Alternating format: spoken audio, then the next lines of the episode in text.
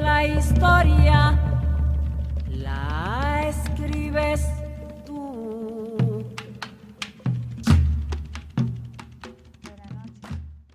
Lucía González Londoño.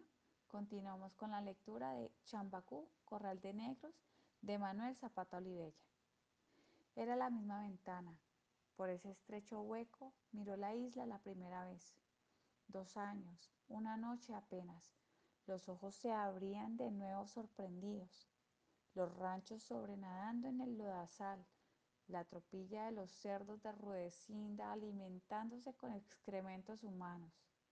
Esos niños surgían de las aguas emposadas, gnomos de ocultos socavones, la piel resquebrajada por el sol, descalzos rumbo a la escuelita de la maestra Domitila. Inge se tocó el vientre. No había tenido un hijo que la atara. Los fuertes brazos de José Raquel no la tomaban para estrujarla en la hamaca, las maletas en el rincón, siempre cerradas, ansiosas de viajar.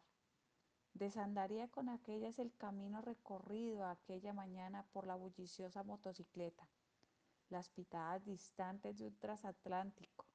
Sería fácil cruzar el puente de la isla, subir nuevamente la escala del barco. Se encerraría en el camarote para no mirar a Cartagena, a Chambacú ahogado por la ciudad de piedra.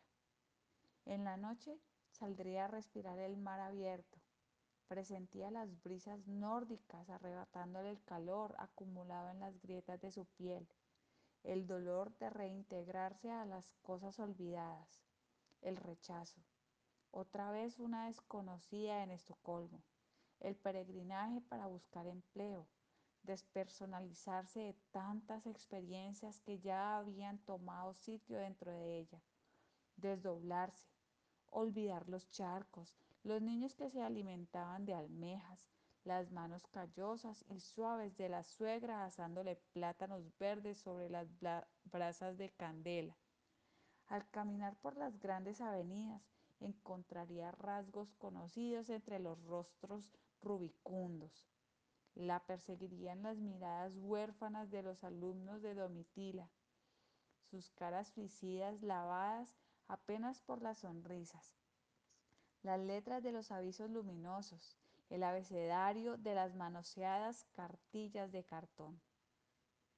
Inge, el café ya está servido. Las palabras de la suegra alcanzaron a cruzar la distancia.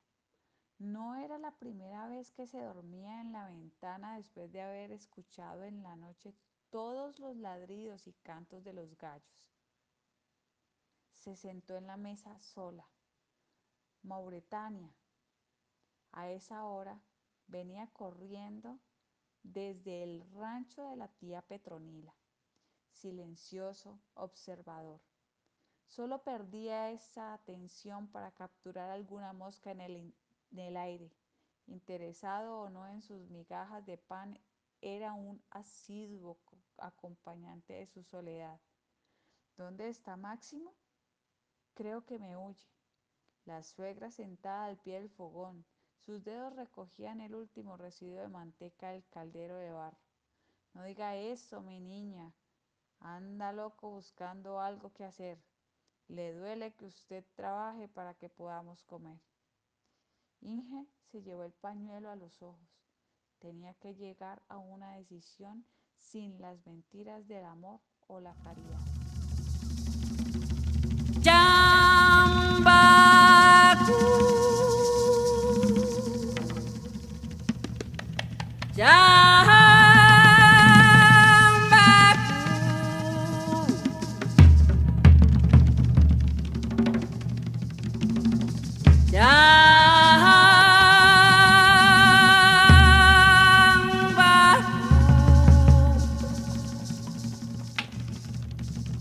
Historia.